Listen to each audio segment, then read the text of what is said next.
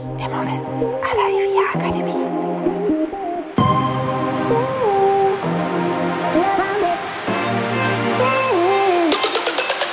Herzlich willkommen bei Immowissen à la IVIA Akademie. Wir servieren Ihnen kuriose Geschichten und knallharte Fakten aus der Immobilienwelt.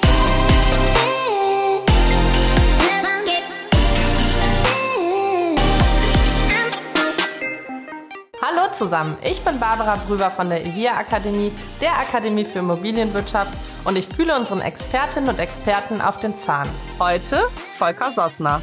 Schönen guten Tag, mein Name ist Volker Sossner. Ich bin seit März 1985 in der Versicherungsbranche tätig, habe vor 25 Jahren etwa zwei Maklergesellschaften gegründet, welche sich spezialisiert haben auf den Bereich der gewerblichen Hausverwaltungsunternehmen. Und nachdem ich diese nun verkauft habe, stehe ich weiterhin den Unternehmen als beratendes Mitglied der Geschäftsleitung zur Verfügung.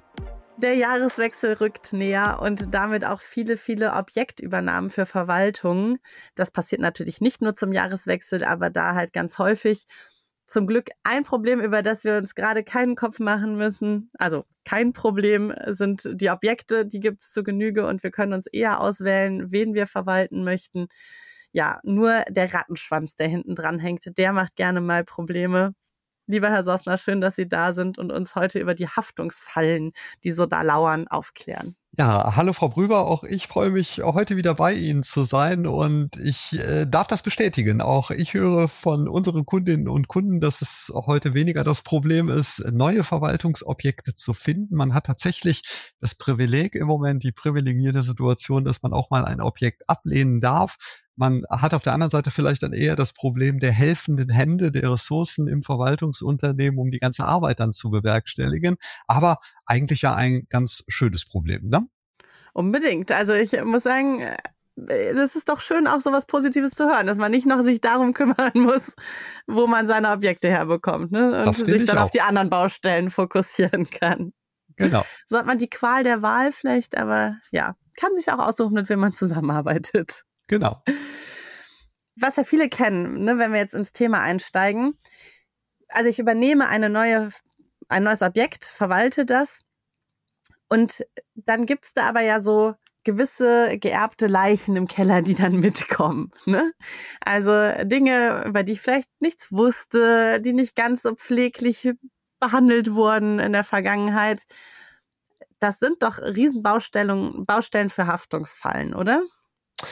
Absolut, Frau Brüber. Und das Gemeine ist natürlich, dass wir uns heute bei diesem Szenario über ganz, ganz viele Sachverhalte unterhalten, die die Verwalterin und der Verwalter, der das Objekt übernommen hat, ja gar nicht zu vertreten hat, sondern er mhm. hat eigentlich jetzt mit den Konsequenzen zu leben für sein Tagesgeschäft. Aber es sind ganz, ganz viele Bereiche, die da anzusprechen oder zu bedenken wären, wenn ich ein neues Objekt übernehme. Wenn man es vielleicht nacheinander einfach mal abarbeitet, an was sollte ich denken, wenn ich ein neues Objekt übernommen hat, was muss ich vielleicht auch relativ schnell, relativ zeitnah tun. Das, was mhm. man zeitnah tun sollte, ist, dass man den vorhandenen Versicherungsschutz prüft. Allem voran die Frage beantworten, besteht denn überhaupt aktuell Versicherungsschutz für das, was es zu versichern gilt? Zum Beispiel für den Bereich der Gebäudeversicherung. Mhm. Wir erleben ganz häufig regelmäßig, dass vielleicht sogar auf Grundlage eines Beschlusses der bestehende Versicherungsvertrag der Gemeinschaft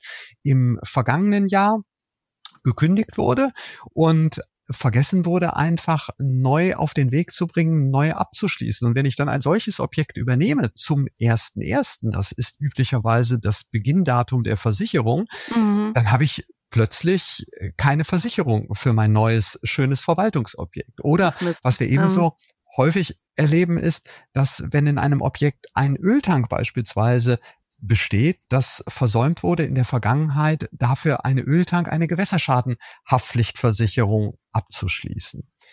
Ein weiteres Thema, dessen man sich äh, nicht allzu fern, zeitlich allzu fern widmen sollte nach Übernahme eines Objektes, ist das Thema zum Beispiel auch der Unterversicherung, einer mhm. möglichen Unterversicherung. Also es ist sehr empfehlenswert, zeitnah äh, so etwas zu überprüfen, dass nämlich im Rahmen der Gebäudeversicherung, viele unserer Zuhörer werden das kennen, ein sogenannter Unterversicherungsverzicht mit dem Gebäudeversicherer vereinbart wurde, damit nicht nur die Wohnungseigentümergemeinschaft, sondern in dem Falle jetzt auch die Verwaltung einfach safe ist und nicht unversehens in eine Haftungsfalle tappt an der Stelle. Da haben wir ja auch schon mal spezialisiert drüber gesprochen in der Podcast-Folge, ne? Richtig, ganz genau. Ein ganz also, zentraler Punkt. Ganz genau. Wenn Sie da weiter einsteigen wollen, scrollen Sie gerne mal durch den Podcast-Feed. Die Folge finden Sie zur genau. Wohngebäudeversicherung. Genau. Darüber hinaus, was ich empfehlen würde, ist, wenn ein neues Objekt übernommen wurde, zu schauen, ob die Stammdaten des Objektes auch korrekt in den Versicherungspolicen des Objektes abgebildet wurden. Das mhm. betrifft zum Beispiel die Anzahl der Wohn- oder gegebenenfalls Gewerbeeinheiten, die Anzahl der Garagen oder aber auch die Flächen des Objektes oder ob man dann bei der Überprüfung Abweichungen feststellt zwischen der Realität, den Stammdaten, die man einpflegt in die EDV des Verwaltungsunternehmens und das, was man in der Versicherungspolice findet. Und ein weiterer Punkt, der mir noch einfallen würde, der sehr häufig übersehen wird, ist zu prüfen, ob bei dem neu übernommenen Objekt tatsächlich die Nutzungen des Objektes alle so auch in den Unterlagen des Verwaltungsobjektes sich widerspiegeln. Oder mit anderen Worten, habe ich vielleicht die Situation in meinem neuen Verwaltungsobjekt einer widerrechtlichen Nutzung. Das ist so die typische Situation, wenn im Laufe der Zeit Flächen zu Wohnzwecken umgebaut oder ausgebaut werden, die aber eigentlich dazu gar nicht bestimmt sind. Wenn also mhm. also zum Beispiel in der Baugenehmigung meines neuen Verwaltungsobjektes in der Dachgeschossfläche ein Trockenspeicher vorgesehen ist und ich dann bei der Objektbegehung als neuer Verwalter feststelle, da ist aber ein eine Wohnung passiert. drin, da passiert ein bisschen mehr drin, dann sollte ich, dann muss ich zwingend handeln. Oder mhm. ebenso, wenn ich feststelle, dass ich bei Teileigentumseinheiten, bei gemischt genutzten Objekten eine bestimmte gewerbliche Nutzung habe und ich stelle bei der Überprüfung der Versicherungspolice fest, dass da was ganz anderes drin steht. Also wenn beispielsweise, und das leuchtet jedem von uns sehr schnell ein, in einem in der Versicherungspolice aufgeführten Büro aber mittlerweile eine Gaststätte Einzug gehalten mhm. hat, dann ist das in der Regel gefährlicher, zumindest aus Sicht der Versicherung. Und deshalb muss sie das auch wissen. Das heißt, ich arbeite erstmal eine Checkliste ab quasi. Also ich überprüfe ganz viel und gucke, ob alles korrekt angegeben wurde, welche Versicherungen bestehen und gucke mal, wieso Stand jetzt ist quasi. Ja, ne? Sie geben ein sehr, sehr gutes Stichwort, Frau Brüger, Checkliste. Was ich empfehlen mhm. würde, den Verwalterinnen und Verwaltern, sich eine Checkliste zu machen. Viele, das weiß ich, professionell aufgestellte Verwaltungsunternehmen haben solche Checklisten, die dann abgearbeitet werden. Und da in diese Checklisten gehören natürlich auch diese Punkte, die ich gerade angesprochen habe, aus dem Versicherungsbereich rein. Jetzt sind das ja sehr viele Punkte, die Sie schon alleine genannt haben. Und da kommen ja sicherlich auch noch Dinge dazu. Und jetzt haben Sie gesagt, möglichst zeitnah. Das ist ja ein äh, sehr netter Begriff, der bestimmt interpretierbar ist. Wie lange darf ich mir denn Zeit lassen? Im Ergebnis, das heißt, wenn es tatsächlich zu einem Schadensfall kommt, muss man sich sicherlich immer individuell die Situation und den Schadensfall anschauen. Aber Grundsätzlich kann man eigentlich sagen, und so ist die Lesart der Juristen, dass man es unverzüglich tun muss nach Übernahme des Objektes. Und unverzüglich in der Definition der Juristen heißt sofort ohne schuldhaftes Zögern. Aber manchmal kann es ja auch dauern. Ne? Also wenn mir noch Unterlagen fehlen, ich muss die zusammensammeln. Mir wurde vielleicht nicht alles übergeben, nicht alles so schön geordnet und gesammelt. Das ist dann aber kein schuldhaftes ja, Verhalten, das ist oder? leider Gottes ja gelebte äh, Realität, Realität, gelebte ne? Lebensrealität, wie man so schön sagt, dass nämlich bei der Übernahme eines neuen Verwaltungsobjektes ich in der Regel nicht am ersten Werktag des neuen Jahres nach Übernahme des Objektes gleich alle Aktenordner, Aktenberge bei mir ins Büro mhm. gebracht bekomme oder die Möglichkeit habe, und diese mir auch abzuholen. Natürlich. Und dann selbstverständlich auch noch sortiert nach der Systematik meines Unternehmens. Das ist fernab der Lebensrealität natürlich. Und wir wissen, manchmal können Wochen äh, ins Land gehen, bis das tatsächlich dann ich als neue Verwaltung alle Unterlagen mhm. übergeben bekommen habe. Aber was man als Verwaltung mit einem neu übernommenen Objekt in jedem Falle tun sollte, wenn die Überstellung und die Übergabe der Unterlagen auf sich warten lässt, dass man dort ein intensives Bemühen intensive Anstrengungen unternimmt und das auch dokumentiert.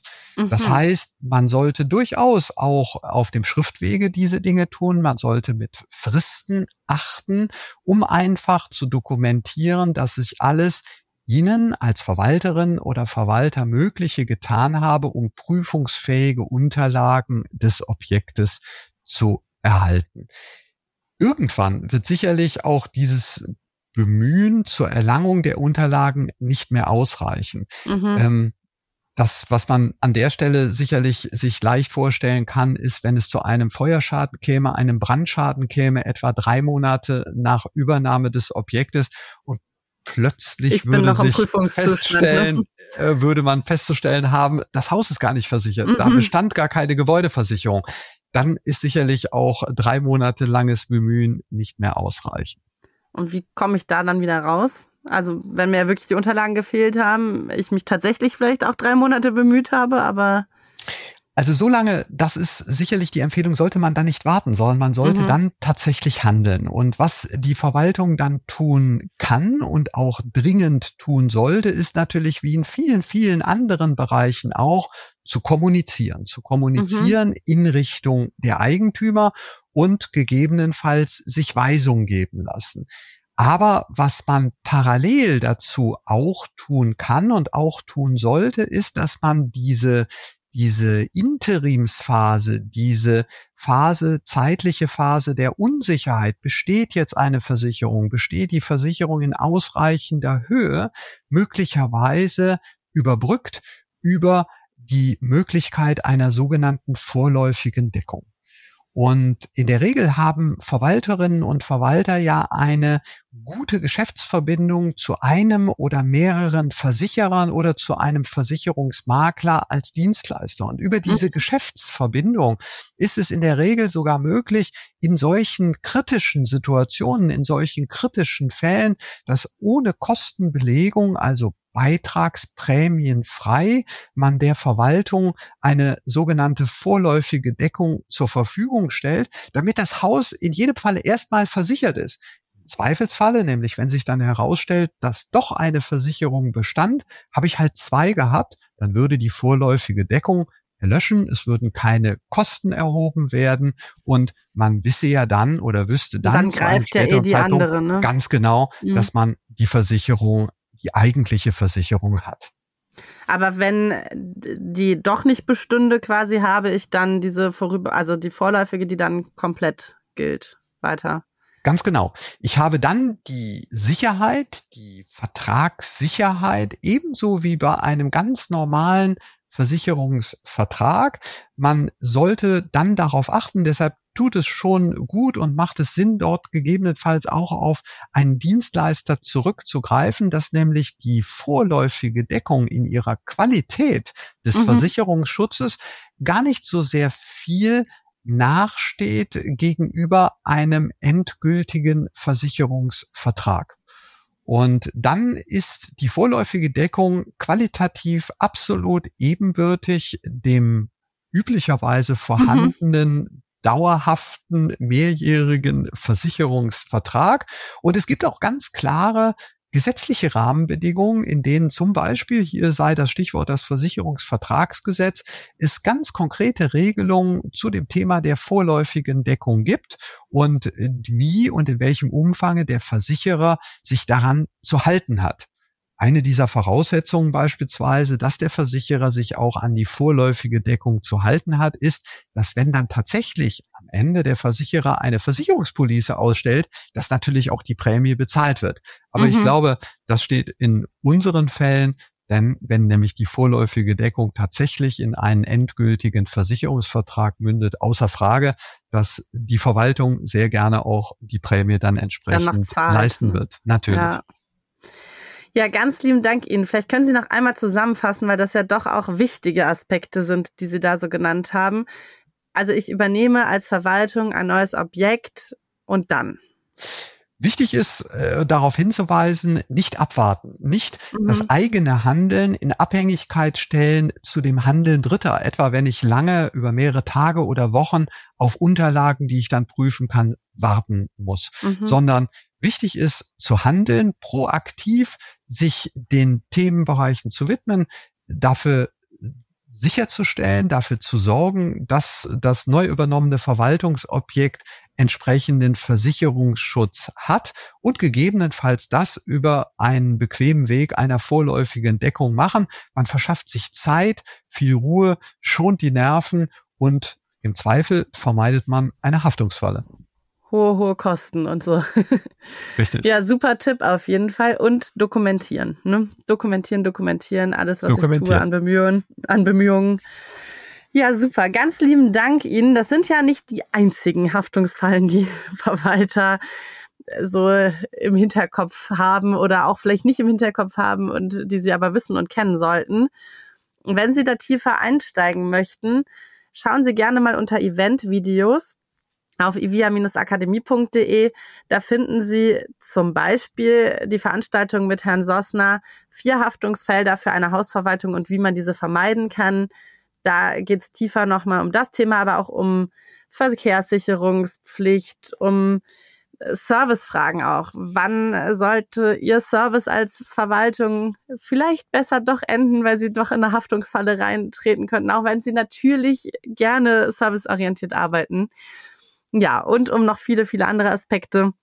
Wir sprechen im Podcast immer wieder drüber und haben ja auch schon ne, über die Verkehrs äh, Verkehrssicherungspflicht gesprochen. Jawohl. Mit Ihnen, Herrn Sosner. Und ja, da verschiedene Aspekte beleuchtet. Schauen Sie gerne mal in den Podcast-Feed, scrollen Sie mal durch, abonnieren Sie diesen Podcast und verpassen Sie keine weitere Folge. Wir hören uns in zwei Wochen wieder und wenn Sie bis dahin Fragen, Tipps, Ideen oder Anregungen haben, gerne an podcast.ivia-akademie.de. Lieben Dank, Herr Sossner. Sehr gerne. Bis bald. Wiederschauen. Tschüss.